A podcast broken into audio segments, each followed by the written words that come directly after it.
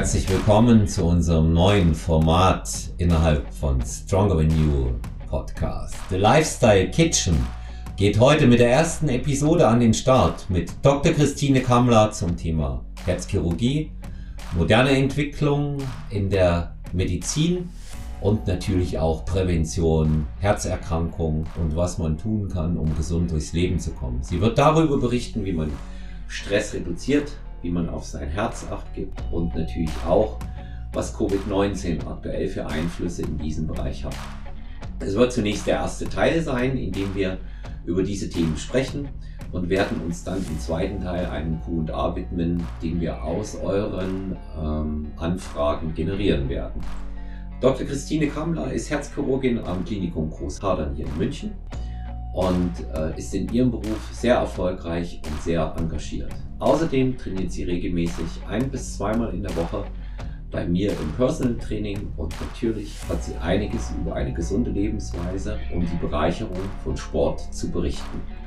Ich freue mich ganz persönlich, dass Dr. Christine Kammel heute Gast ist und kann euch schon jetzt versprechen, dass es ein ganz wunderbares, abwechslungsreiches und interessantes Gespräch mit ihr geben wird. Ganz viel Spaß mit Dr. Christine Kammler. Ja, herzlich willkommen zur aller, aller, allerersten Episode von The Lifestyle Kitchen. Heute mit Dr. Christine Kammler. Der Beginn unserer großen Expertenrunde. Wir werden heute über Herz-Kreislauf-Erkrankungen, Präventivmaßnahmen und natürlich auch äh, im Allgemeinen über die körperliche Fitness und im Zusammenhang mit Vorbeugung von Krankheiten sprechen. Christine, herzlich willkommen. Schön, dass du dir die Zeit nimmst, heute mit mir zu sprechen. Ja, lieber Ola, vielen Dank für die Einladung. Äh, ich freue mich sehr, hier zu sein. Guten Morgen und hallo auch an unsere Zuhörer. Ähm, wie du bereits gesagt hast, es soll sich ja heute alles um das Thema Herz-Kreislauf-Erkrankungen beziehungsweise Prävention und ähm, Zusammenhang mit, mit der körperlichen Fitness gehen. Und ähm, dadurch, dass es ein sehr aktuelles Thema ist, dass es einer der Hauptgründe ist, äh, woran Menschen letztendlich auch versterben und Haupttodesursachen in der zivilisierten Welt nach den Krebserkrankungen, ist es, glaube ich, ein sehr wichtiges Thema und ich freue mich, dass ich heute äh, hier mit dir darüber sprechen kann. Ja, ich möchte zunächst auch unseren Zuhörern und Zuhörern mal kurz erzählen, wie wir beide uns kennengelernt haben. Das ist auch immer äh, ganz wichtig, weil du bist ähm, auch eine Klientin von mir.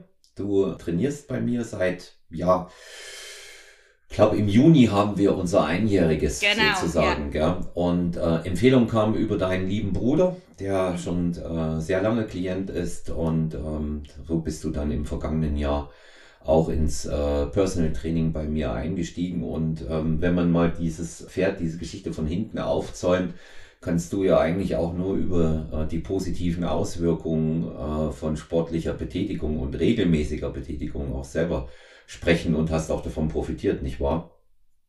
Klar, auf jeden Fall. Und äh, ich äh, wäre wahrscheinlich äh, nicht hier und würde mich nicht so offen darüber unterhalten, wenn ich nicht auch mit meinem Beispiel ähm, garantieren könnte, dass es auch was bringt, ohne jetzt wirklich die typischen Risikofaktoren erfüllt zu haben oder zu erfüllen, ähm, darauf werden wir ja noch kommen, äh, hat es mir auf jeden Fall sehr gut getan und ähm, das hat sich wahnsinnig verbessert. Alles was Leistung, Konzentrationsfähigkeit, Fitness, ähm, das, was ich durch dein, durch das Training mit dir gewonnen habe. Das ist äh, der Wahnsinn.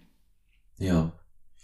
Also ich äh, bekomme das ja auch in allererster Linie nicht nur unter den optischen Aspekten bei meinen Klientinnen und Klienten mit, sondern sie geben tatsächlich auch das Feedback zurück, dass sie sich besser fühlen, dass sie leistungsfähiger sind. Bei dir kommt ja nun äh, noch hinzu, dass du äh, einen ultra anstrengenden Beruf hast, der dich also wohl äh, physisch als auch mental gleichermaßen fordert, ähm, mit äh, mehrstündigen Operationen, in denen du einfach auch wirklich eine physische Fitness, aber auch die absolute Konzentrationsfähigkeit benötigst.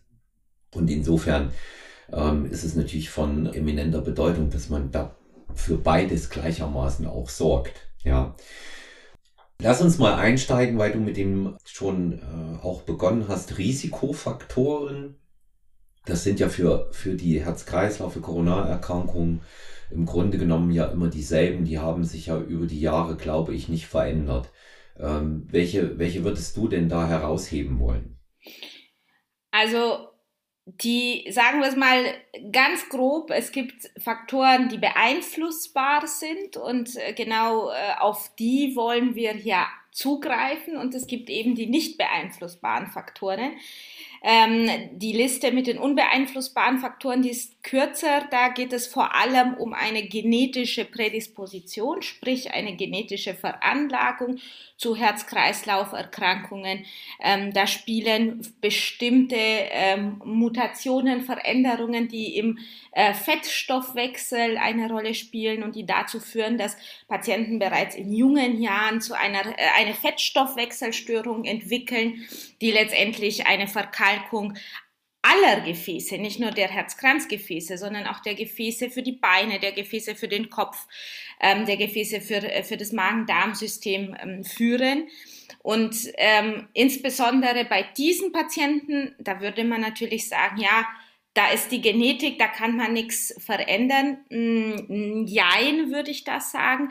Bei diesen Patienten ist es wichtig, dass wir zumindest die anderen Risikofaktoren, die beeinflussbaren, so reduzieren, dass die nicht zusätzliche schädliche ähm, Komponenten hinzukommen. Ähm, dazu zählen Zuckerkrankheit, Diabetes, ja, dazu gehören Adipositas per magna, also praktisch Übergewicht bis hin zu einem starken Übergewicht. Ähm, dazu gehört das Rauchen, dazu gehört eine Ernährung, die falsch ist, beziehungsweise da kannst sicherlich du mehr darüber reden, die Zusammensetzung der Ernährung. Ja, was, was, wie viel, wann ähm, das spielt auch eine Rolle. Und ähm, da können wir am besten eingreifen mit dem banalen, ja, hören Sie auf zu rauchen, ähm, bis hin zu bewegen Sie sich mehr. Ähm, unser Ziel sollte sein, nicht, dass wir alle Profisportler werden. Ich kann mich ja, ich, und ich möchte mich ja auch nicht mit dir messen, aber ich möchte selber ein Beispiel auch für meine Patienten sein äh, und es meinen Patienten auch mitgeben, dass eine Fitness ausreicht oder ausschlaggebend ist für die Gesundheit ähm, ähm des Herz-Kreislauf-Systems. Und wenn wir das in den Griff bekommen, die Ernährung, das Rauchen, die Bewegung, dann ist schon viel gewonnen. Hm. Ja, also das, das ist ja, äh, denke ich, auch irgendwo ein Erfordernis ähm, unserer Zeit, wenn man die verschiedenen äh, Generationen sich jetzt so ähm, auch anschaut, die, die da so mir vorm geistigen Auge so sind, dass ich beginne mal mit meinen Großeltern, diese Generation, die vor dem Zweiten Weltkrieg geboren wurde, oder meinen Eltern, die ähm, im äh, Zweiten Weltkrieg geboren und kleine Kinder waren, da hat sich natürlich auch dieses Bewusstsein für solche Erkrankungen, auch weil die Medizin ja eine enorme Entwicklung genommen hat, die Forschung in diesem Bereich eine enorme Entwicklung genommen hat, ja vollkommen verändert. Ja, also auch, äh, ich nenne das wirklich auch ein Körperbewusstsein nicht im Sinne allein ähm, der optischen Wahrnehmung, sondern eben auch der reinen Gesundheit. Und ähm, das äh, hat über, über die Jahre ja dann auch von Generation zu Generation eine ganz, ganz andere Bedeutung gewonnen. Also mein Vater, der leider sehr früh äh, verstorben ist mit 70 Jahren, das ist ja heute auch kein Alter und ähm, der tatsächlich auch ähm, eine Herzerkrankung hatte, der war nicht derjenige, obwohl Sportler in seinen äh, Jugend äh, und, und äh, auch äh, 20er Jahren ähm, wirklich auch viel trainiert, aber dieses Bewusstsein auch für Ernährung gehabt. Auch da zu der Zeit galt der Wohlstandsbauch, wie man es eben auch so schön formuliert, wirklich als Zeichen für Wohlstand. Das war wohl auch diese Generation und dann erst sehr spät in den 70er Jahren, da erinnere ich das sehr, sehr gut, da ist man sehr darauf aufmerksam geworden, dass gerade Herz-Kreislauf-Erkrankungen, dass solche Sachen wie der Bluthochdruck eben auch aus solchen Dingen ähm, entstehen. Zunächst hat man das nur mit Medikation bekämpft, auch wiederum äh, mein Eindruck aus diesen Anfangsjahren, das war bei meinem Vater die 80er, in den 80er Jahren, also als ich Teenager war. Und ähm, sehr viel später hat man begonnen, präventiv auch äh, von außen bewusst einzuwirken. Du hast es gerade gesagt, es hieß immer nur, hören Sie auf zu rauchen, bewegen Sie sich mehr, aber es hat ja gar keinen Leitfaden gegeben. Also so ein kleines Brevier, so wie wir es heute auch unter dem Umstand, dass natürlich Social Media enorm präsent ist, haben, das gab es zu dieser Zeit nicht.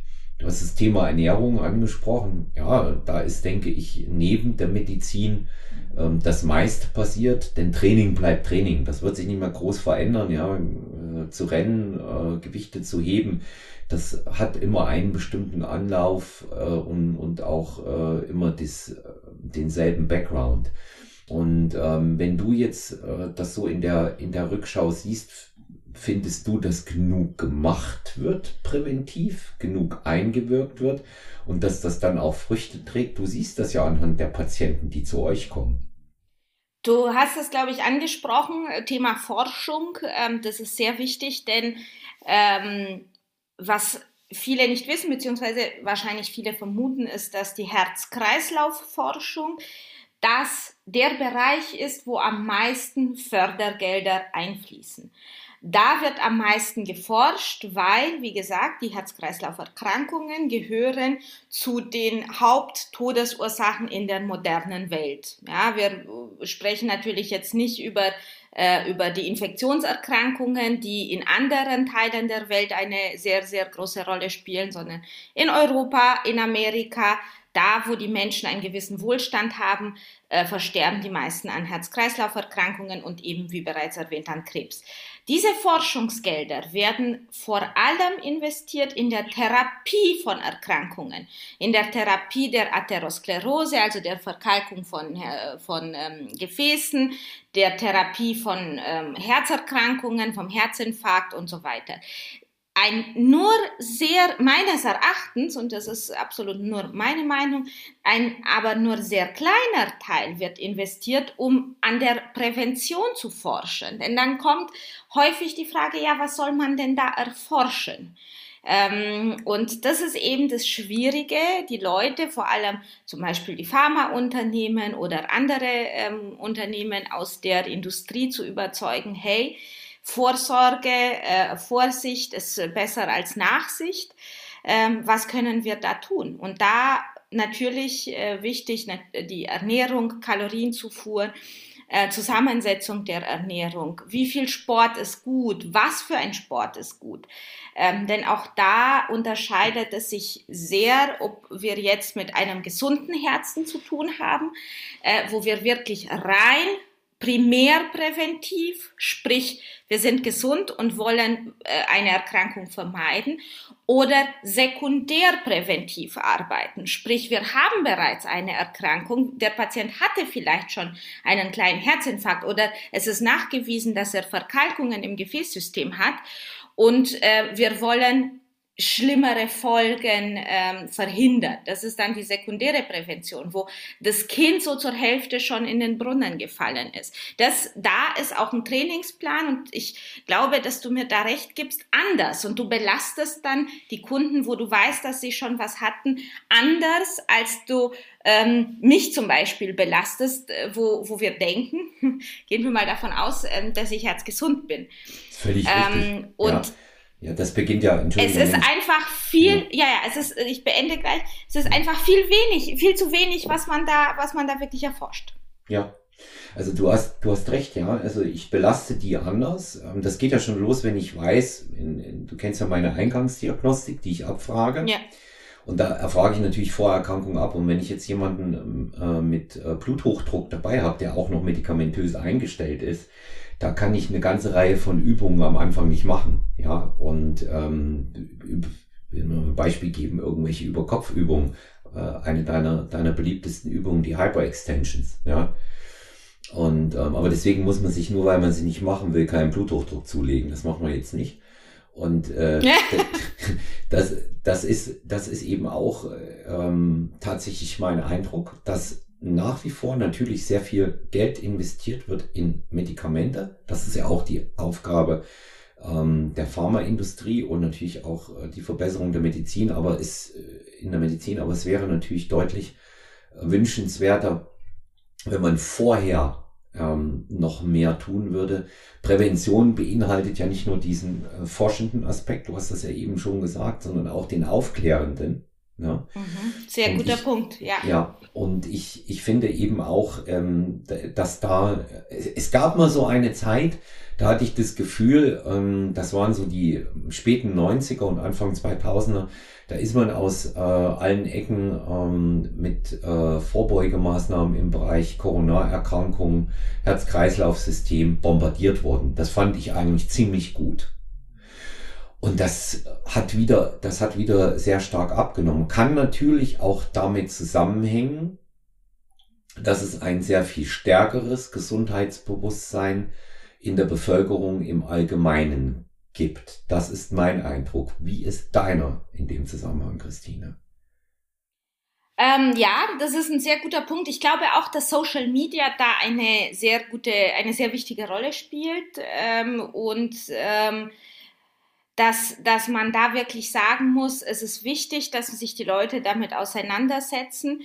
Äh, ich glaube, wir sollten nicht in die andere Extreme fallen und davor warne ich auch ähm, unsere Zuhörer, ganz egal in welcher Altersklasse wir uns befinden, man muss wissen, bestimmte Erkrankungen oder bei bestimmt, in bestimmten Situationen braucht man Medikamente, man braucht Chemie um etwas in den Griff zu bekommen. Sowohl, wie du gesagt hast, das ist, habe ich persönlich bis jetzt noch nicht erwähnt, obwohl das sicherlich ein sehr wichtiger Punkt ist, Bluthochdruck. Ja, ähm, oder äh, Zuckerkrankheit, Diabetes oder Fettstoffwechselstörungen. Man braucht auch Medikamente, um die, das in den Griff zu bekommen.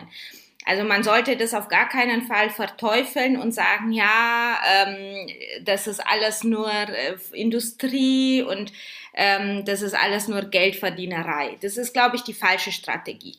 Ich glaube, man sollte einfach da auch einen Mittelweg finden, dass man einerseits sagt, ich habe eine gewisse Awareness, ich habe eine gewisse, ähm, ein gewisses, eine Selbstwahrnehmung meines Körpers, meines Stoffwechsels. Ich ähm, weiß, was ich tun muss ähm, und da kommt auch, glaube ich, unsere Zusammenarbeit im Spiel, lieber Olaf, dass man auch sagt, ich als behandelnde Ärztin mit dir als Fitnesscoach können zusammen für unsere, für unsere Patienten, für deine Kunden äh, ein, einen Plan zusammen erstellen und äh, zusammenarbeiten. Denn das ist der Punkt. Wir müssen eine klare Präventionsmaßnahmen ähm, wei weiter äh, dafür werben. Aber andererseits, wenn es nicht mehr aufhaltbar ist und wenn wir tatsächlich mit so einer Erkrankung zu tun haben, denn man muss sagen, die Welt ist gestresst, die Welt äh, entwickelt sich schnell und es gibt eben diese unbeeinflussbaren Faktoren, ähm, die äh, hinzukommen. Und wenn wir es tatsächlich mit der Erkrankung zu tun haben, dann ist wichtig, dass wir sie früh entdecken. Ähm, und auch da spielt eben die Kommunikation und die, die ähm, Offenheit gegenüber dem behandelnden Arzt und die Ehrlichkeit eine wichtige Rolle zu sagen, hey, mir geht es nicht gut, ich glaube, ähm, schau noch mal nach. Und dazu gehört natürlich auch ähm, die Arztrolle, die dann sagt, okay, ich schaue nach, ich gebe dir als Patient die Sicherheit, dass ich meinen Job richtig mache. Ähm, und dass wir dann auch keine Angst haben, ein Medikament zu verschreiben und der Patient dann auch keine Angst hat, dieses Medikament einzunehmen. Ähm, also sollte eine gesunde Mischung sein, finde mhm. ich. Also ich kann dir da nur beipflichten. Ähm, das sage ich auch äh, meinen Klientinnen und Klienten, in dem Fall dann deinen Patientinnen und Patienten. Ähm, es ist, Medikation ist nicht zu ersetzen. Ja, bin ich einmal krank, ähm, ich nehme wieder dieses klassische Beispiel des Bluthochdrucks, weil es ja diesen äh, Frontaleinschlag geben kann, wenn ich dann kein Medikament nehme. Das wäre dann im schlimmsten Fall ein Schlaganfall ja, oder ein Herzinfarkt. Ja, und ähm, in, in, solchen, in solchen Fällen, äh, wenn es einmal soweit ist, dass es festgestellt wurde, ähm, muss die Medikation äh, des Arztes her, aber begleitend eben auch ähm, die äh, verbessernden Maßnahmen bis äh, so weit, dass man dann auch irgendwann sagen kann, und das habe ich sehr oft schon erlebt in meiner ähm, eigenen praktischen Erfahrung, dass man dann auch Medikation reduzieren oder gar wieder absetzen kann. Selbstverständlich, und, ja. Ja, und ähm, du hattest es auch gesagt, in, in, in diesem Kontext Arzt, äh, eventuell eben auch äh, der Trainer, beide auf ihrem Gebiet, ja die Fachleute. Das ist sicherlich so ein Bereich, wenn man über Prävention redet, da wird noch zu wenig zusammengearbeitet. Definitiv. Und ähm, was mich immer erfreut und was ich jetzt bei meinen Kollegen ähm, in der Kardiologie, also ich persönlich komme aus der Herzchirurgie, wir arbeiten aber viel mit, mit den Kardiologen zusammen. Nur kurz für unsere Zuhörer, die Kardiologen sind die Kollegen, die man häufig auch in der Praxis findet, die ähm, häufig auch ähm, nicht invasiv arbeiten, sprich ähm, Blutdruck einstellen, Ultraschall machen, die dann natürlich auch, äh, wenn sie in der Klinik sind, ähm, mal einen Herzkatheter machen und sich die Herzkranzgefäße anschauen, gegebenenfalls auch im, in, dem, in dem Herzinfarkt dann auch solche Stents setzen. Das sind die Kollegen der Kardiologie. Ich persönlich komme aus der Herzchirurgie, befasse mich dann mit den Fällen, die etwas komplexer sind und die eine Operation am, am offenen Herzen äh, benötigen. Ähm, deswegen das Patientenkollektiv ist gleich, aber doch anders, sagen wir es mal so, von der, ähm, von der ähm, Komplexität her und benötigen dann auch ein bisschen eine andere Therapie.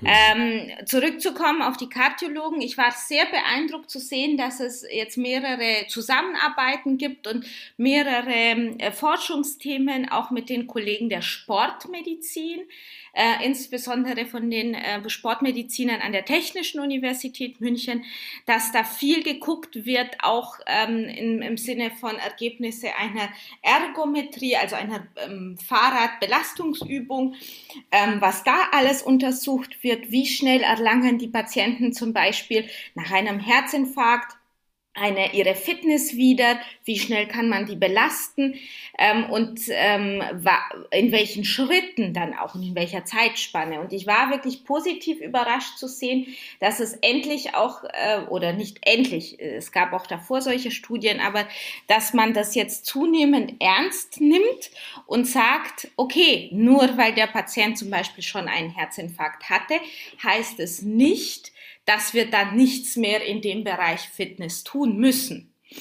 Und ich glaube, was auch noch ein wichtiger Punkt in Bezug zu Prophylaxe ähm, ähm, spielt, und hier kommt wieder diese Einteilung in Primärprophylaxe, also bevor das Ereignis eingetreten ist, oder Sekundärprophylaxe, nachdem das Ereignis eingetreten ist, wenn man Folgen eben äh, vermindern wird. Ähm, Herz-Kreislauf-Erkrankungen können tatsächlich in jedem Alter auftreten. In jedem Alter. Man weiß nicht, was in einem schlummert.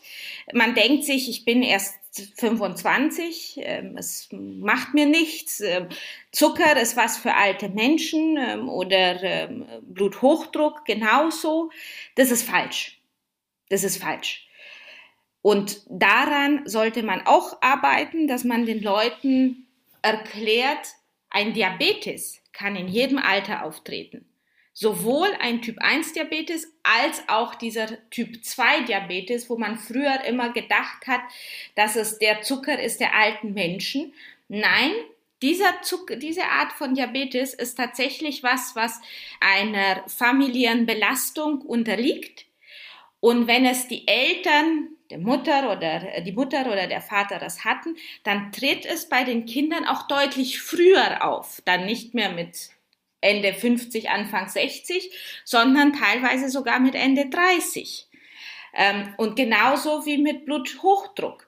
Wenn man eine Neigung dazu hat, ja, äh, vielleicht kommt dazu noch ein stressiger Job, den man unterschätzt äh, Schichtarbeit, ja, dann hat man vielleicht auch noch äh, ein bisschen eine Bindegewebsschwäche, die dazu führt, dass die Gefäße ähm, die, die Wandspannung der Gefäße fällt. Ähm, diese Patienten landen dann meistens bei uns auf dem Tisch, weil sie nichts, keine Ahnung hatten, äh, was in denen schlummert, weil sie es vernachlässigt haben, ähm, weil sie ähm, dann erst mit großen Problemen, wenn es zu spät war oder teilweise zu spät, dann letztendlich äh, auf dem Tisch von einem Herzchirurgen landen. Mhm. Und das ist wichtig, dass man das weiß. Mhm. Du du kennst mich ja nun seit einigen Monaten, weißt, dass ich immer ein großer Freund von empirischen Daten und Statistiken bin. Insofern ja. es jetzt auch welche gibt. Ähm, das ist, das ist etwas, was ich äh, im Vorfeld hier zu unserer Aufnahme ähm, ein paar Mal gefragt worden bin und es auch so als Frage an dich weitergeben möchte. Ist es denn so, dass diese, ich nenne sie mal vorsichtig, Volkserkrankungen wie Diabetes, äh, Bluthochdruck, ähm, ja auch diese ein, eine Herzschwäche aufgrund verschiedener äh, negativer äußerlicher Einflussfaktoren, die nicht primär etwas mit einer genetischen Prädisposition zu tun haben müssen. Ist es weniger geworden als früher oder täuscht es? Das ist eine, eine gute Frage. Ich glaube, da gibt's, äh, da kommen häufig äh, Studien raus. Ähm, ich meine, ähm, in, im deutschen Ärzteblatt mal was gelesen zu haben bezüglich des äh, Diabetes. Ähm, ähm, wenn ich glaube, wir waren in Deutschland mit einer Inzidenz von, von fast sechs Millionen äh, Patienten mit, mit Typ 2 Diabetes unterwegs. Das war so ähm, ungefähr als äh, 2010 ungefähr waren wir bei sechs Millionen.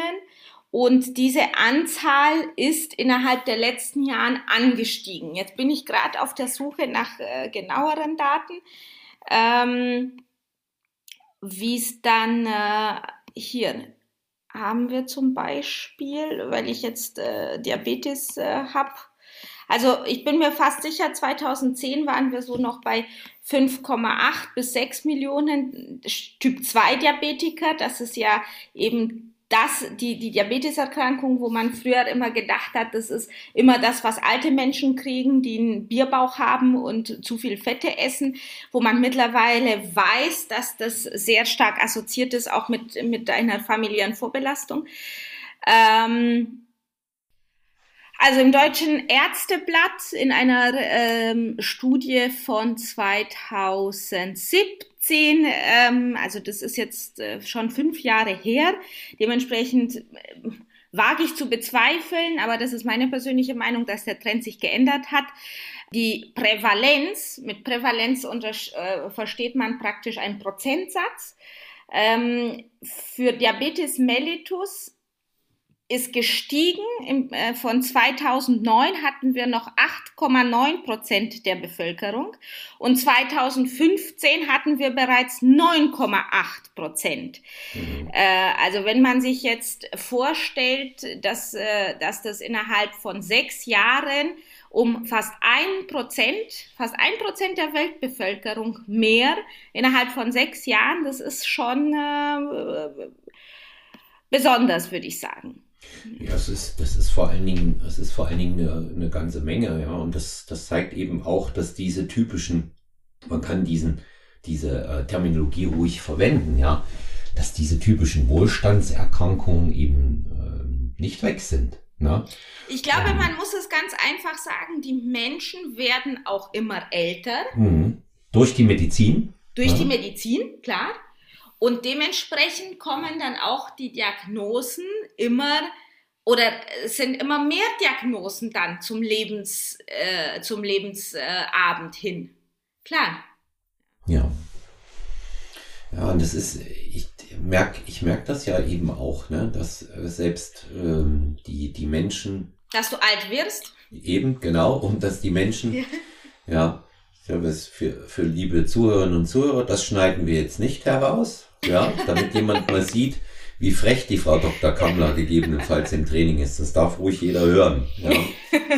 Und ähm, die, die, ich merke ich merk das eben auch, wenn ich mir das so in der, in der Betrachtung, in der Endschau äh, so ansehe, selbst Leute, die krank sind, kommen mit einer Medikation sehr gut über die Runden, sind sehr, sehr gut eingestellt ohne extreme Beschwerden zu haben. Ich möchte wieder das Beispiel meines Vaters nehmen, bei dem ging das los, wie gesagt, Ende der 80er, ich glaube 1987 oder 1988 wurde so ein äh, Bluthochdruck festgestellt. Aber der hat aber auch vorher wirklich ähm, alles in dem Zusammenhang gehabt, ähm, was man sich nur vorstellen kann an Beschwerden, bevor der überhaupt mal zum Arzt gegangen ist.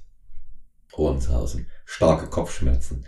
Mhm. Ähm, so, so Erscheinungen, wo er, wo er wirklich auch dann ähm, durch den Bluthochdruck Beklemmungen bekommen hat und und und. Man hat übrigens sehr viel später bei, äh, bei ihm festgestellt, dass er, dass er schwere äh, Herzrhythmusstörungen hat, die angeboren waren. Das kam noch hinzu. Natürlich hat dann seine Übergewicht ähm, dann äh, nicht unbedingt gerade gut geholfen, was das Ganze anging. Und ähm, zu der Zeit ähm, war die Medikation noch mit sehr großen Nebenwirkungen behaftet. Ähm, da, da galt dann schon eher das Sprichwort, wer das eine will, der muss das andere dann mögen oder in Kauf nehmen, ja, sinngemäß. Ne? Also wenn der Bluthochdruck runtergehen soll, dann muss halt auch mit den Nebenwirkungen klarkommen, wenn du die Tabletten nimmst. Ich schaue mir das heute an. Meine Mutter hat in ihren späten 70ern auch mit einem leichten Bluthochdruck zu tun gehabt. Jetzt, wie du weißt, im vergangenen äh, Sommer mit äh, so einem Vorhofflimmern medikamentös ganz wunderbar eingestellt, ohne dass es äh, große Nebenwirkungen zeigt. Ich komme jetzt eben auch auf dieses Thema, weil wir vorhin darüber gesprochen hatten. Da hat es ja eine immense Weiterentwicklung gegeben, was ähm, natürlich auch den Komfort der Patienten verbessert, nicht wahr? Ja, äh, da hast du vollkommen recht. Das ist auch wieder ein Vorteil der aktuellen äh, Forschung und der Tatsache, dass äh, ähm, es Firmen gibt, dass es äh, natürlich Politiker gibt, die in diese Forschung investieren, denn äh, ohne Forschung kommt die Medizin nicht weiter, da sind wir uns, glaube ich, beide einig. Ja. Ähm, man muss aber trotzdem sagen, wenn man von einem Medikament eine Wirkung erwartet, dann muss man auch mit Nebenwirkungen rechnen. Das ist so. Das ist der Unterschied zum Placebo, zum Zuckerwasser. Trotzdem ist es so, dadurch, dass wir die Medikamente, die, wie du sagst, früher in den 70ern vielleicht auf den Markt gekommen sind, da geht es zum Beispiel um Blutverdünner, ja, das Marcomal, das ist was, was man immer mal wieder hört, vielleicht von den Großeltern oder mal steht es irgendwo drin in, in irgendeiner Zeitschrift. Das Marcomal ist, eine, ist ein Blutverdünnungsmedikament, was wir seit über 50 Jahren kennen. Und in diesen 50 Jahren haben wir dieses Medikament und auch seine Nebenwirkungen, denn es hat Nebenwirkungen, besser kennengelernt, besser erforscht, sodass wir sie in den Griff bekommen können. Und aus diesen Vorboten, zum Beispiel der Blutverdünnung, weil ich jetzt bei diesem Beispiel hängen geblieben bin, konnte man neue Medikamente ähm, rausproduzieren, äh, die äh, vom Nebenwirkungsprofil her deutlich äh, angenehmer sind. Also wir haben uns weiterentwickelt und wir werden uns auch weiterentwickeln. Das steht fest. Äh, man muss dann natürlich aber auch immer sich bewusst sein, wenn ich ein Medikament nehme, mit, einer, mit der Hoffnung, dass es eine Wirkung hat, muss ich mit Nebenwirkungen rechnen, sei es auch nur ähm, vielleicht häufiger Pipi machen zu müssen. Ja, also es kann immer wieder dazu kommen. Und auch da spreche ich es nochmal an, macht es wenig Sinn, sich irgendwie, dann liest man die Packungsbeilage oder man googelt. Ähm, ich hätte nie gedacht, dass ich mal Google so sehr hasse, wie wenn ich in der Sprechstunde bin und Patienten zu mir kommen, praktisch schon mit einem Therapievorschlag ihrerseits, äh, weil sie so in Google gelesen haben, das bringt nichts. Und ich glaube, das ist auch natürlich unsere Pflicht als, als äh, medizinisches Personal, dass wir da einfach den Patienten das sagen. Wir verschreiben ihnen jetzt ein neues Medikament. Es kann sein, dass sie das und das und das empfinden und offen damit umgeht und dem Patienten dadurch die Angst nimmt und ihn auch ein bisschen diesen Drang nimmt, irgendwas zu, nach Informationen zu suchen. Denn teilweise das, was im Internet steht, ist natürlich nicht, ähm, nicht immer richtig, beziehungsweise vielleicht manchmal ein bisschen äh, zu sehr, äh, zu detailliert. Ja. ja, also das ist so die Google Akademie ähm, oder die, äh, die Google-Universität und die Facebook-Akademie, die bieten natürlich dort eine Vielzahl von Möglichkeiten, ähm, was, man, äh, was man herausfinden kann, was man gerade hat. Also es gibt ja so den Klassiker, ähm, ich habe Halsschmerzen und am Klar. Ende ist es Magenkrebs, ne? was man so, was man so als, als Diagnostik hat. Aber ähm, wenn ich allein von mir ausgehe, wenn ich was Ernsthaftes habe, frage ich den Spezialisten und da google ich nicht. Da können wir beide ja nun aus ähm, gemeinsamer Praxiserfahrung miteinander sprechen, ähm, auch wenn es nicht dein Bereich nun ist, aber da hast du mir hervorragend helfen können, als es damals um meine Entzündung ja. im Knie ging. Ja, da frage ich einen Arzt. Da, da, das lese ich, wenn ich selber nicht kann, weil ich ja nun ähm, auch im äh, Bereich manuelle Therapie und äh, Physiologie meine Grundlagen habe, aber dann frage ich einen Arzt und komme nicht mit einer vorgefertigten Meinung zu ihm hin und wundere mich dann, dass das wieder was anderes ist. Aber das ist eben halt auch ein Zeichen der Zeit und da muss man auch wieder im Kopf von den Leuten dann massiv aufräumen. Äh, seid ihr sicher, ich kenne das, mir, mir begegnet das auch regelmäßig. Aber mal zurück zu diesem, zu diesem Thema, ähm, weil wir ähm, uns auch in dem Kreis jetzt gerade ähm, immer wieder bewegt haben, auch was die, was die Forschung angeht. Ich habe ähm, vor einiger Zeit mit einer äh, Kollegin äh, von dir gesprochen, die auch Klientin bei mir ist, sie ist Kardiologin. Und in Vorbereitung auf unser Gespräch habe ich sie dann mal gefragt, ja, was kann man denn in, in Bereich Forschung, äh, Prävention, Forschung, Prävention und äh, Aufklärung noch mehr machen, weil wir das Thema vorhin hatten, ja, im Zusammenhang mit Social Media und wie sich das in, in, ins Bewusstsein der Leute rückt. Und da sagte sie mir, dort läuft ja die Forschung im Grunde genommen, was das Präventionsthema an sich angeht, immer in dieselbe Richtung, Olaf. Das ist immer dieselbe Richtung. Es geht darum, vermeide Übergewicht. Wir reden jetzt nicht über die anderen Faktoren, die du in dem Bereich der genetischen äh, Disposition ähm, vorhin schon angezeigt hast, sondern es geht um die aus dem normalen Leben. Vermeide Übergewicht, beweg dich ausreichend, achte auf eine ähm, gesunde Ernährung, und reduziere so viele wie mögliche Stressfaktoren aus deinem Leben, wenn es um die Problematik Herz-Kreislauf-Corona-Erkrankungen geht. Das ist natürlich ein zweischneidiges Schwert, das ja. wissen wir beide. Ja, ich kann mich gesund ernähren, relativ einfach.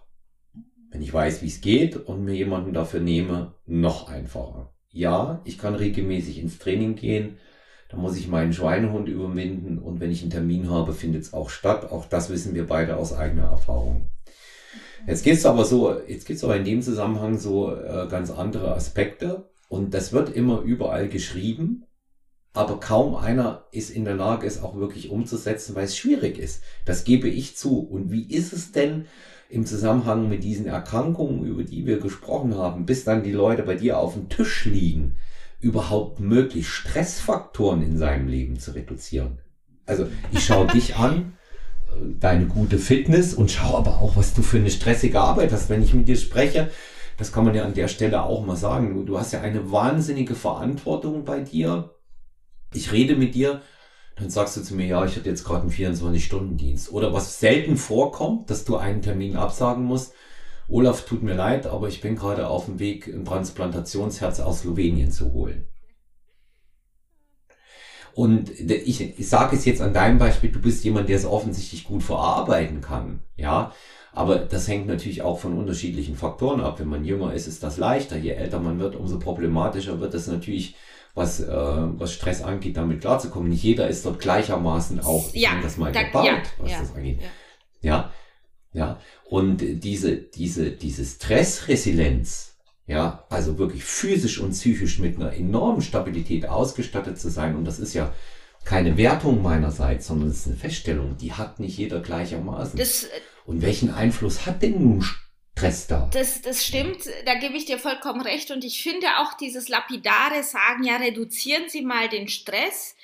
Ähm, das mittlerweile regt es mich als Ärztin schon so auf, wenn ich sowas höre oder wenn mir mal ähm, wenn, wenn mir mal ein Patient sagt, ja, die Ärztin hat schon gesagt, äh, ich soll, ähm, oder der Arzt hat schon gesagt, ich soll den Stress reduzieren, aber wissen Sie, ich bin ähm, irgendwie Manager von einem ähm, internationalen Konzern, der irgendwie Kugelschreiber produziert.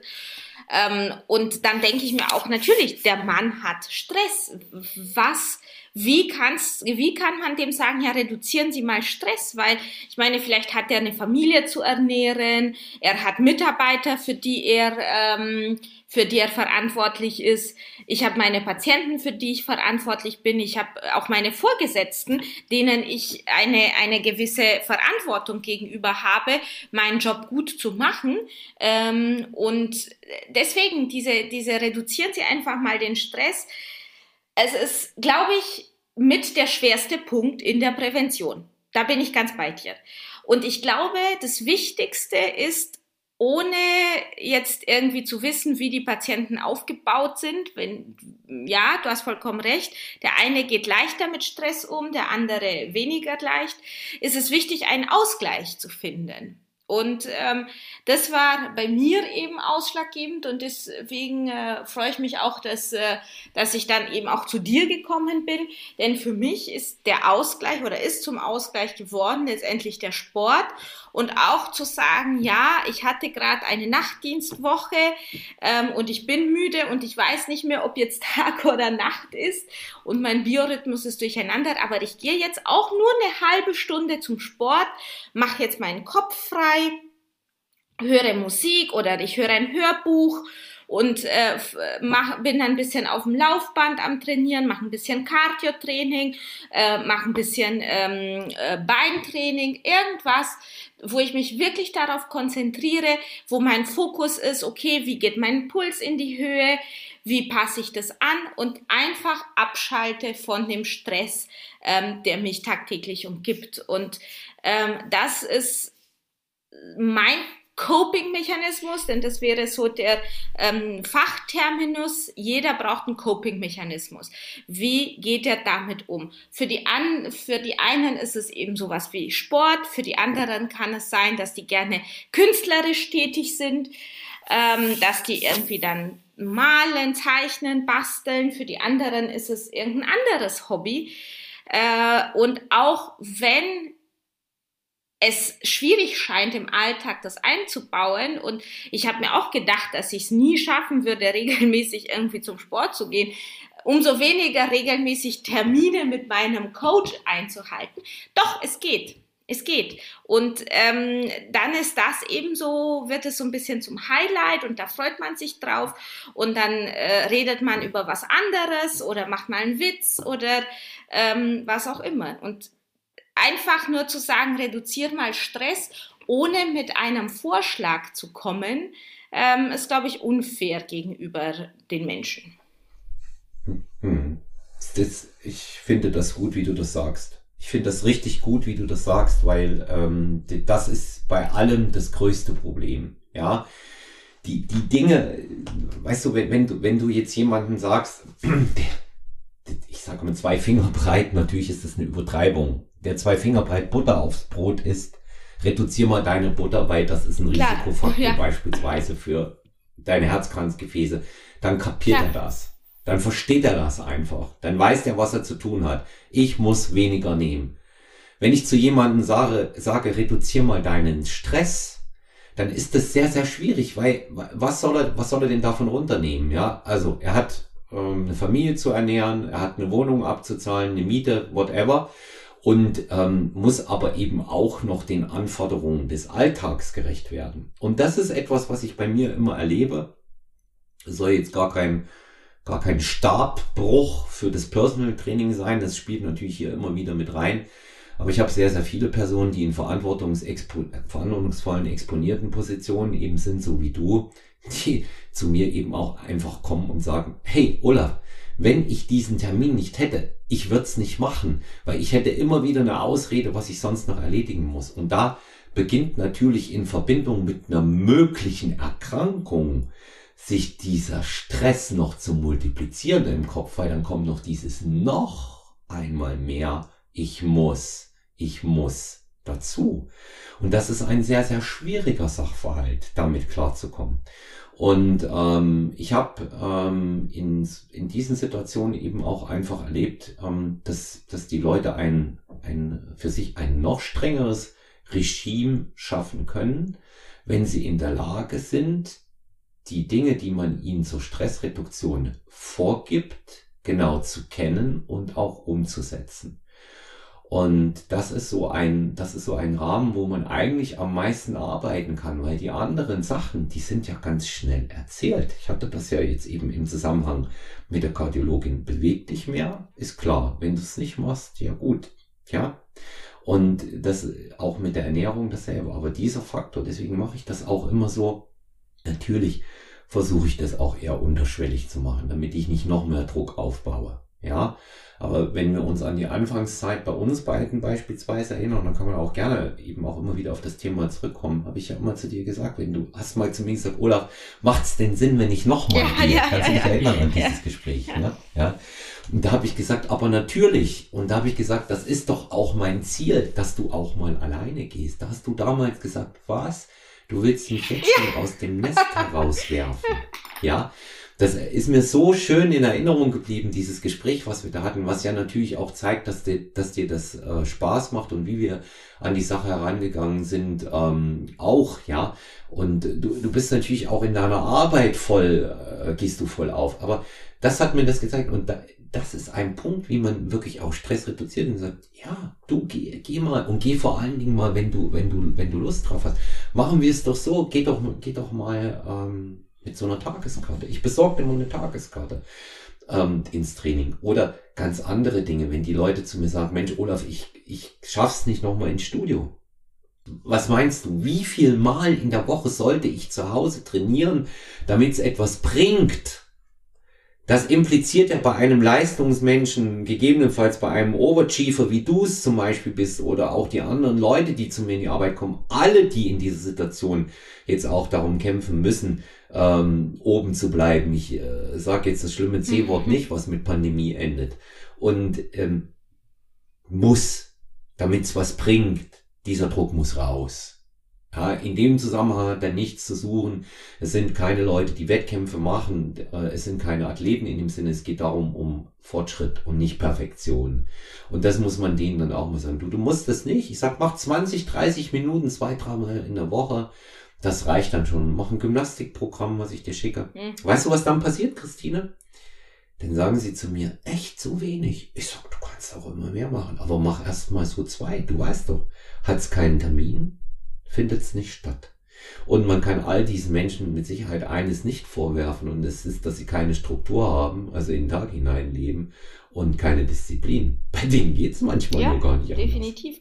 Aber auch da hat es eine, spielt es eine sehr wichtige Rolle, wie auch die Leute eingestellt sind und äh, auch das, was praktisch die Gesellschaft dann auf, auf, äh, aus uns macht, wenn aus einem Hobby oder wenn aus einer, ähm, aus einer Situation oder aus einer Tätigkeit, die eigentlich zur Entspannung dient, plötzlich Spannung wird.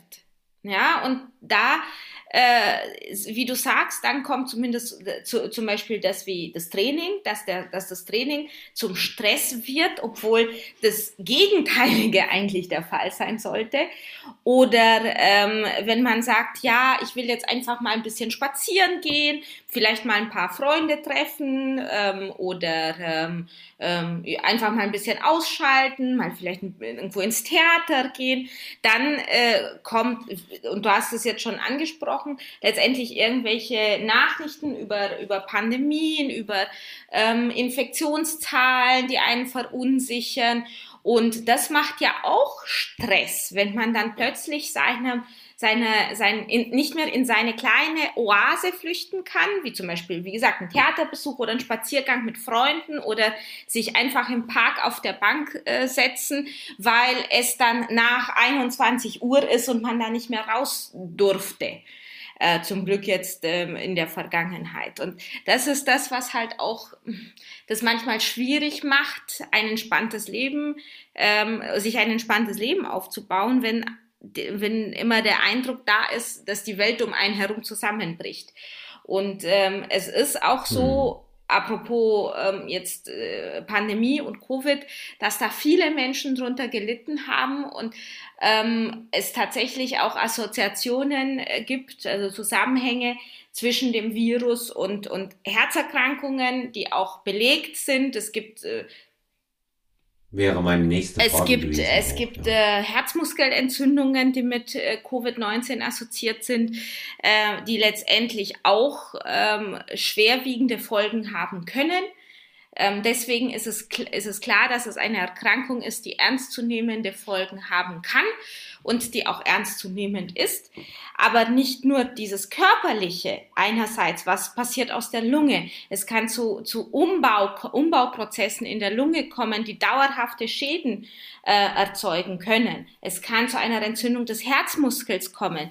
Es führt zur Gerinnselbildung und diese Gerinnsel können überall im Körper ähm, durchschießen, in die Lunge, in die, in die Milz, in die Leber, überall. Wir hatten Patienten, die hatten aufgrund von so Gerinnselbildung durch Covid-19 Verschlüsse in den Darmarterien. Ähm, ähm, und die dadurch einen Teil von ihrem Darm verloren haben und die die Erkrankung überwunden haben, aber nach Hause gegangen sind mit einem künstlichen Darmausgang ähm, und solche Sachen. Also es war, es ist tatsächlich eine Erkrankung, die per se physisch sehr, sehr ernstzunehmend ist. Und andererseits, das, was wir als Gesellschaft auch daraus gemacht haben, hat dazu geführt, dass es nicht nur physische Folgen hat, also körperliche, sondern auch seelische Folgen. Ähm, und da geht es nicht nur um, um so Long-Covid-Geschichten für Patienten, für Menschen, die äh, an der Erkrankung ähm, gelitten haben, sondern eben auch das, was äh, aus gesunden Menschen passiert sind, die praktisch sich dann komplett isoliert haben. Stichwort Depression, Stichwort äh, Isolation, was aus den Kindern, aus den Jugendlichen passiert äh, wenn ich es jetzt mit meiner Kindheit vergleiche, wo ich irgendwie von früh bis abends vor unserem äh, Wohnblock gespielt habe äh, und nur äh, ab und zu mal meine Mutter den Kopf äh, aus dem Fenster rausgeragt hat, um zu gucken, ob es mich noch gibt. Ähm, und ich da mit meinen Freunden rumgetobt habe und mit, mit Kreide auf dem Asphalt ähm, gezeichnet habe und solche Sachen. Ähm, das das gab es ja in den letzten zwei Jahren nicht. Hm. Ja, das ist das normale, das normale Leben, gell?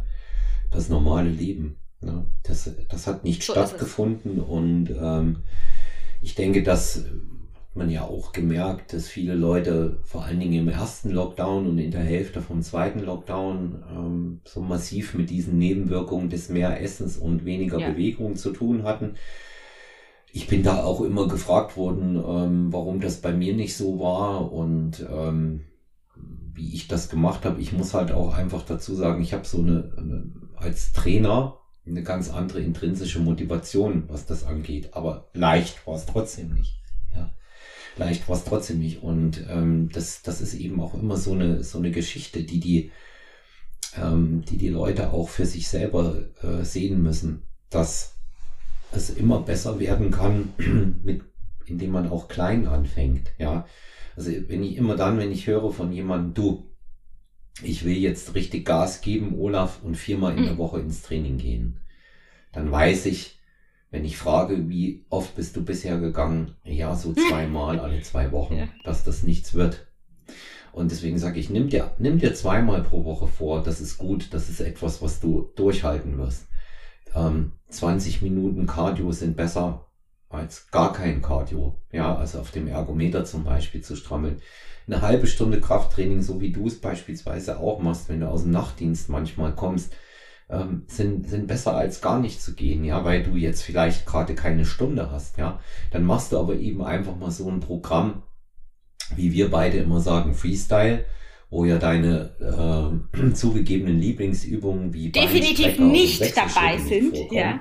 Ja, da definitiv nicht. Wir müssen dazu sagen, kleine Anmerkung äh, an die Profis, die hier zuhören. Die äh, Formulierung Wechselschritte ist eine Eigenkreation von Dr. Christine Kammler. Damit sind die Ausfallschritte gemeint. Ne? Aber immer wenn ich mit ähm, dir spreche und wenn du da bist, nenne ich sie dann schon auch so. Und ähm, das ist das ist wahrscheinlich auch äh, dein Modus wie Wendy, damit du mit der ekligen klarkommst. Ne? Ja. ja. Ja, was, was, was hältst, was hältst du denn äh, im Zusammenhang, ähm, das ist, das ist eher so eine Frage, was den emotionalen, mentalen Aspekt dabei angeht. Passt hier sehr auch gut zu solchen Übungen, die man nicht mag, gerade auch für, für Training oder Ernährung. Wenn man nun mal auch Erkrankung oder irgendetwas in der Art hat, ähm, Dinge zu tun, die man jetzt nicht so mag, wo man jetzt einfach sagt, Mensch, jetzt quäle ich mich mal durch, weil es gut ist und weil es mir gut tut. Vielleicht finde ich auch heraus, ob es mir Spaß macht. Was hältst du von solchen Sachen? Also ich habe sechs Jahre lang Medizin studiert, habe äh, zwei Staatsexamina hinter mir, beziehungsweise zwei plus eins sozusagen mit der mündlichen praktischen Prüfung. Ich äh, war durch meine chirurgische Ausbildung in der Notaufnahme und habe Unfallchirurgie und Traumaversorgung gemacht. Ähm, also ich kann ein Buch schreiben über, wie man ähm, Situationen übersteht, die man nicht mag, wie man ähm, mit, mit, mit, sich mit ähm, Situationen auseinandersetzt, die man nicht mag, wie man Übungen macht, die man nicht mag, wie man äh, Fächer lernt, die man nicht mag. Ähm, ich glaube, letztendlich muss man das Ziel verfolgen, ähm, das man sich vorgenommen hat. Ganz egal, ob das jetzt irgendwie beruflich ist, wie gesagt, Arzt werden oder Chirurg werden oder eben ob das Ziel ist, ähm, gut in Form zu kommen, Gewicht zu verlieren, gesund zu bleiben, Blutdruck gut einzustellen, was auch immer. Wenn das mein Ziel ist, dann muss man manchmal auch Sachen tun, die man nicht mag, dann muss man Wechselschritte machen, die man auf gar keinen Fall mag und wo es überall dann brennt. Oder dann muss man eben, ähm, obwohl man eigentlich Herzdoktor werden will, ähm, gebrochene Unterschenkel äh, versorgen. Das ist nun mal so. Und wenn man das große Ganze verfolgt, das ist wie gesagt mein, meine Einstellung, jetzt die letzten Jahre gewesen, dann ähm, muss man das einfach Augen zu und durch und sich darüber freuen, dass wenn man das überstanden hat, man einen Schritt näher zu seinem Ideal oder zu seinem Ziel ist. Hm. Tito, ja, also das, äh, ich, sag, ich, ich würde das jetzt nicht ganz so pauschal sehen, aber dieser Spruch, whatever it takes. Ja, klar. Ja, da ist schon, da ist schon tatsächlich was Wahres dran und ähm, ich bin der Meinung, man muss sich quälen auch mal, man muss da auch mal durch. Ja? Man muss da auch mal durch. Ich habe ja eine ganz, ganz besondere Spezies an Klientinnen und Klienten, die ich, auch wenn ich jetzt werte, was du von mir relativ mhm. selten hörst, ähm, die, die ich aber trotzdem sehr, sehr mag. Und das sind ja, das sind ja die, die immer sagen, ah, ich gehe die Woche noch zweimal ohne dich, die dann gegebenenfalls hier im Movement auch Mitglied sind. Movement Fitness und Wellness Club, ja. wo wir beide trainieren für die Interessierten, die uns vielleicht mal dort antreffen wollen und dann sehen auch, wie äh, Trainer und Klientin gegebenenfalls wie Hund und Katze sind. Sicher. Ich weiß bloß nicht, wer der Hund und wer die Katze ist von uns beiden. Das äh, müssen, das müssen dann die Zuhörer das wird, das, das einschätzen. Ist, ich ja, das wechselt offensichtlich ja. auch ein bisschen. Ja, das wechselt offensichtlich auch ein bisschen. Die dann immer sagen, ich komme noch mal, ich komme vielleicht am Freitag. Ich sage ja, dann kommt doch ganz am Freitag, nicht nur vielleicht. Wenig später, wenige Tage später frage ich dann, ähm, wie war denn dein Training? Natürlich weiß ich, ob er oder sie da war. Ja, Ach, ja, ich habe es nicht geschafft, weil interessantes Phänomen, es muss dann mal ein Termin von mir verlegt werden, von einen auf einen anderen Tag oder ein paar Stunden oder irgendetwas anderes, dann kommt, ja, ich gehe ja trotzdem. Bin dann zur selben Zeit da, weil ich möglicherweise einen Schmerzpatienten reingenommen habe in die manuelle, was wir ja bei dir auch schon hatten, so wenn es was ganz Akutes war, dann muss ich eben auch mal verschieben für jemand anders. Oder denke ich mir, ja, dafür, dass er kommen wollte, ist er ja immer noch nicht hier. Ja. Und da sieht man eben auch, da ist keiner dabei, äh, Christine, wo es wirklich so einen massiven inneren Schweinehund gibt, weil keiner von denen hätte das zum Beispiel auch beruflich erreicht, wenn er nicht enorm diszipliniert oder strebsam wäre. Und da, da komme ich gleich zu, zu dieser Frage, die sich für mich ergibt. Was ist denn, das ist wirklich auch eine persönliche Meinung von dir die, die, die mich und die Zuhörerinnen und Zuhörer mit Sicherheit interessiert. Wie kann das so unterschiedlich sein? Also sagen wir einmal, es ist jetzt nicht jemand wie du, der sich durch sechs Jahre Medizinstudium äh, die AIP-Geschichte äh, quält, durch die äh, Dissertation, Promotion und diese ganzen Dinge, die dazugehören, also auch diese, äh, ähm, du weißt ja meine Lieberliste. Das erklären wir dann nächstes Mal, genau. die Lieberliste. Ja? ja? Dinge, Dinge, die ich lieber nicht machen möchte. Und ähm, aber wie kommt es zu dem krassen Unterschied? Ha? Die haben den Schweinehund nicht, aber sie haben Disziplin und Struktur schaffen das eine, aber kriegen das andere nicht hin. Wie siehst du das vor? Warum ist das bei den Menschen so? Das ist eine richtig schwere Frage. Ähm, vor allem, wenn, hm. wenn man vor allem, wenn man so die Leute im Alltag nicht kennt. Weil ich glaube, es ist einfacher, wenn man die so sieht, in, in deren natürlichem Habitat, wie die, wie die auch äh, zwischenmenschlich interagieren, wie die sich, was deren Prioritäten sind.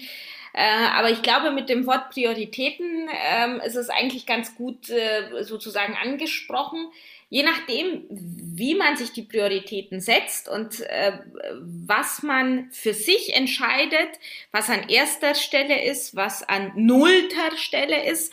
Äh, in meiner äh, Prioritätenliste gibt es nämlich auch Platz null, das ist das Allerwichtigste, dann kommt Platz eins, zwei, drei und so weiter. Und was gar nicht auf der Prioritätenliste steht. Und äh, wenn es halt ähm, und ich glaube, das ist so eine Prioritätenliste, ist auch zum Thema eben Gesundheit und, und Prävention eine wichtige Rolle, äh, ein, ein wichtiger Punkt.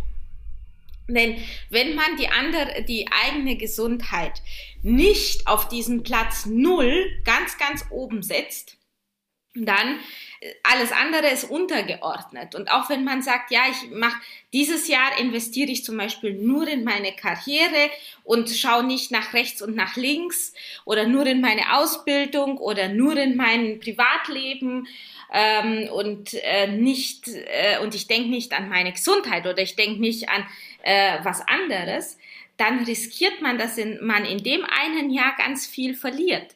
Und ich glaube, bei solchen Menschen ist es einfach eine Frage mit, was steht auf der Prioritätenliste? Und wenn auf der Prioritätenliste eben Beruf, ähm, oder eben äh, ausgehen, Party machen steht, aber eben nicht das an mich denken, Sport machen, gesund ernähren, ähm, Ausgleich, Coping-Mechanismen, dann hat man keine Chance, und da hast du, mein lieber Olaf, auch keine Chance, dich da einzumischen.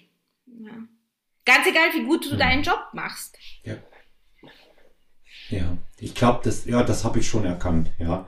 Deswegen sage ich in, in solchen Fällen auch immer das machen, was geht. Ne?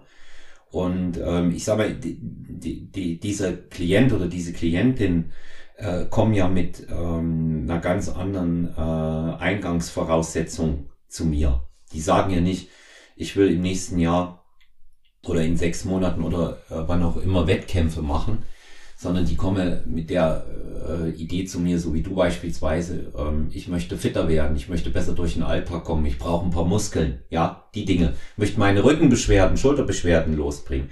Und ähm, es war für mich einfach in dem Zusammenhang jetzt tatsächlich mal interessant, wie du das so von äh, außen siehst, weil du erlebst ja die Leute dann auch, wenn sie post-OP schon eine enorme Motivation entwickeln, wieder gesund zu werden. Da hat sie ja nun auch ähm, vieles komplett getan. Du hast es vorhin auch angesprochen, ja. Ähm, wie, wie ist denn der Verlauf nach einem Schlaganfall, nach einem Herzinfarkt, nach einer Herz-OP? Heute schaut man im Gegensatz zu früher, wo man die Leute wirklich hingelegt hat. Das, anders kann man es nicht sagen, ja. Dass die so schnell wie möglich auf die Beine kommen und Bewegung haben. Dass die nicht großartig ans Bett gefesselt sind. Ich meine, wenn eine intensivmedizinische Betreuung notwendig ist, nach einer Herztransplantation oder OP am Herzen an sich ist das äh, des Öfteren der Fall. Dann geht das natürlich nicht anders. Aber ähm, ich habe ähm, in der Familie meines Vaters einen Fall erlebt, da hat äh, in, den, in den 70er Jahren 1978 ähm, eine Tante einen sehr schweren Schlaganfall gehabt. Die hat man hingelegt, beruhigt. Ich habe viel später etwas Ähnliches nochmal in meinem äh, Bekanntenkreis erlebt. Das war äh, Anfang der 2000er mit Mitte 50 jemand. Die Leute, die hat man sofort ins Laufen gebracht. Da hat man sofort begonnen, wenn die stabilisiert waren, mit Physio, mit Ergo und mit allem, äh, was man sich nur vorstellen kann. Und in dem Zusammenhang ist natürlich immer mein Gedanke so, das, der ist aber vielleicht auch zu simpel, da kannst du mir ja helfen. Warum muss es immer erst so weit kommen, bevor man dann eben auch so eine gleichbleibende Motivation entwickelt, etwas zu tun? Also ja. ich muss ähm, jetzt äh, tatsächlich wieder auf das Thema Herzgesundheit äh, oder Herzkrankheit äh, zurückzukommen.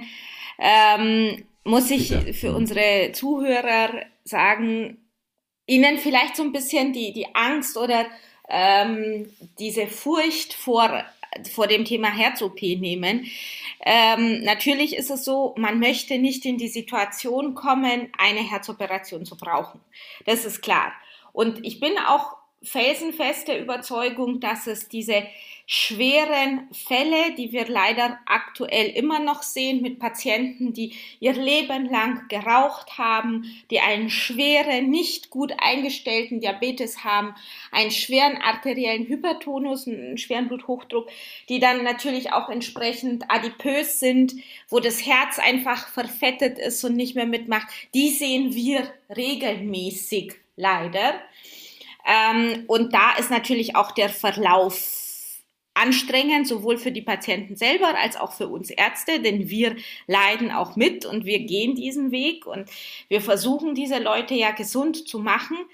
Äh, wenn keiner an, kein anderer es mehr schafft, weder Medikamente noch andere minimalinvasive äh, Maßnahmen, aber es gibt auch Patienten, die zu uns kommen, die in einem guten Zustand sind, muss man sagen.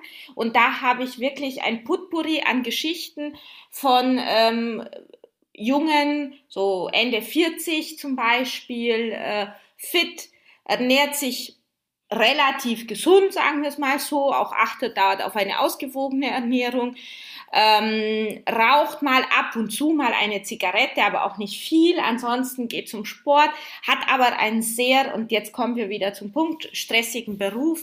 Der eine war Anwalt einer sehr großen ähm, Kanzlei ähm, der andere war irgendwie Ingenieur. Dann haben wir eine Menge eben ähm, junger Leute, auch die äh, praktisch aus dem Leben raus äh, an einer äh, eine, eine Herzerkrankung haben, die ähm, einer Operation bedarf, ein Einriss in der Hauptschlagader ähm, hatten wir letztens Mitte 30-jähriger Patient beim Autofahren, wusste nichts davon, dass er eine Bindegewebsschwäche hat und ein, wusste auch nichts von seinem Bluthochdruck, kam es eben zu einem Einriss in der Hauptschlagader, ist dann bei uns gelandet und man merkt auch, wie schnell sich diese Kategorie an Patienten erholt.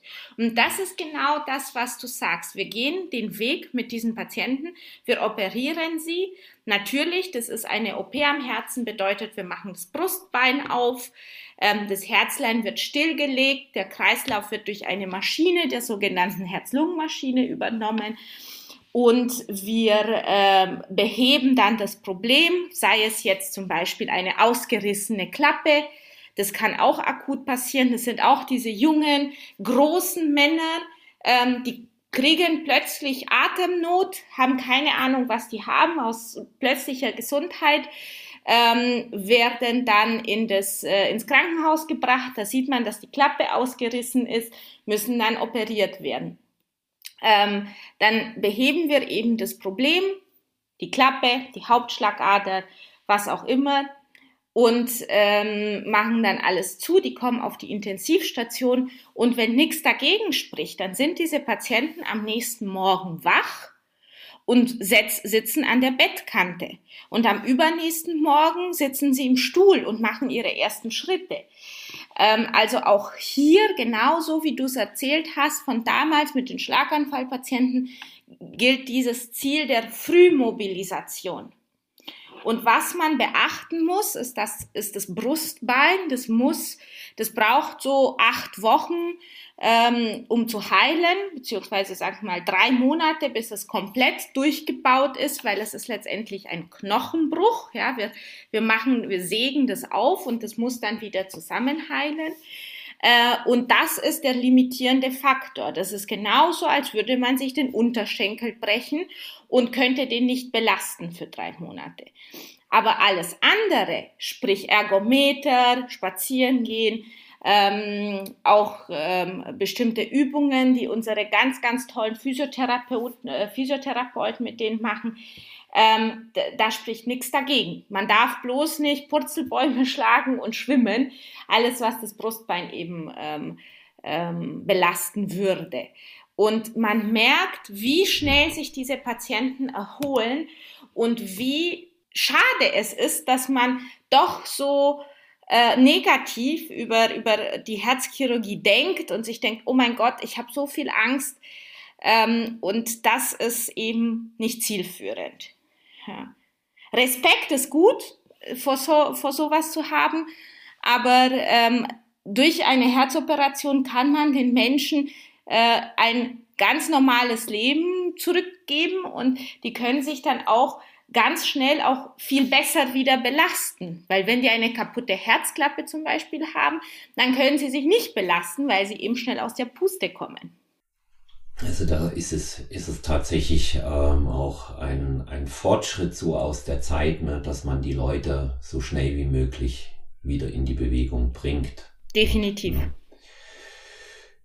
Ja, ja, Christine, ich habe, ähm, wir sind schon für unseren ersten Teil auf der Zielgeraden, weil ich möchte das äh, Ganze mit unserem Gespräch nämlich in zwei Teile aufteilen ähm, auch für unsere Zuhörerinnen und Zuhörer, weil im Vorfeld auch zur Planung, zur Recherche von dieser Aufnahme äh, sich schon sehr früh gezeigt hat, dass es sehr viele Fragen geben wird und ich möchte, dass unsere Zuhörerinnen und Zuhörer Fragen stellen können. Dazu werde ich dann auch nochmal aufrufen, so dass wir dann einen Teil zwei machen, ähm, in dem wir, vor allen Dingen natürlich du als äh, absolute Fachfrau mit deiner Expertise das auch beantworten, ähm, die dann auch äh, abgehandelt werden können, ganz in Ruhe.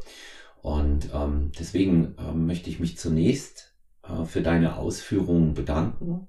Ähm, freue mich, dass du dann auch ein weiteres Mal zur Verfügung stehst. Ich möchte dir aber sehr, sehr gerne das große Schlusswort überlassen, auch ähm, kannst du sehr gerne in dem Schlusswort Dinge sagen, die dir persönlich am Herzen liegen, auch zusammen im Zusammenhang mit deiner Arbeit.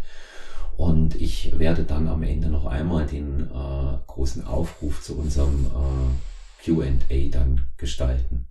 Ja, lieber Olaf, ähm, liebe Zuhörer und äh, Zuhörerinnen, ich bedanke mich, dass ich die Chance hatte, hier dabei zu sein in einem sehr, sehr spannenden äh, Dialog mit dir. Ähm, und ich freue mich schon auf äh, eure, auf Ihre Fragen zum Thema Herzgesundheit, Prävention. Ähm, aber auch wenn anderweitig äh, Interesse ist, auch am Thema eben Herzchirurgie. Ähm, ich möchte auch nur noch kurz auch aufmerksam machen, falls äh, irgendwie spezielle Geschichten dann nochmal nachverfolgt werden oder auch ein bisschen Interesse hat zu sehen, wie wir in der Herzchirurgie arbeiten. Äh, unsere Klinik hat einen Instagram-Account, Herzchirurgie underline LMU. Ähm, da werden auch regelmäßig äh, kleine Videos, kleine Anekdoten von uns gepostet ähm, und hoffentlich so ein bisschen das äh, Vertrauen an uns äh, wecken und zeigen, dass wir doch eine sehr gute Kommunikation mit Menschen haben, auch wenn wir Chirurgen sind. Und ich freue mich schon auf eure Fragen und äh, bin auch äh, gespannt, äh, in welche Richtung das dann geht. Bis dahin bleibt gesund, passt auf euer Herzlein auf und bis bald. Vielen Dank, Christine. Das, dein Schlusswort lasse ich stehen und starte hier noch einmal, wie immer, auch, was ihr bereits von Stronger When You kennt, aber auch für die Lifestyle Kitchen. Abonniert uns, lasst uns euer Feedback da. Und vor allen Dingen, wenn ihr Fragen habt, stellt diese Fragen sehr, sehr gerne direkt an mich. Personal-trainer.gmx.eu oder, was sich größte Beliebtheit erfreut, WhatsApp 0173 7739 230. Könnt ihr auf Sprachnachricht hinterlassen. Wir werden das sammeln. Ihr könnt mir schreiben über olafmann.sty. Da könnt ihr ebenso eure Fragen bei Instagram loswerden. Und ähm, was uns sehr, sehr wichtig ist, neben den Fragen, die ihr jetzt zu der heutigen Thematik habt, auch sehr, sehr gerne konstruktive Kritik ist gerade bei Lifestyle Kitchen gefragt. Denn auch hier gilt, welche Themen interessieren euch, welche Gäste interessieren euch, wen darf ich einladen und das werde ich dann natürlich äh, sehr, sehr gerne tun. herzlichen Dank fürs Zuhören. Ähm, bleibt alle gesund. Ähm, so schön, wie es die Dr. Christine Kammler gerade gesagt hat. Passt auf euer Herzlein auf. Bis bald, euer Olaf Mann.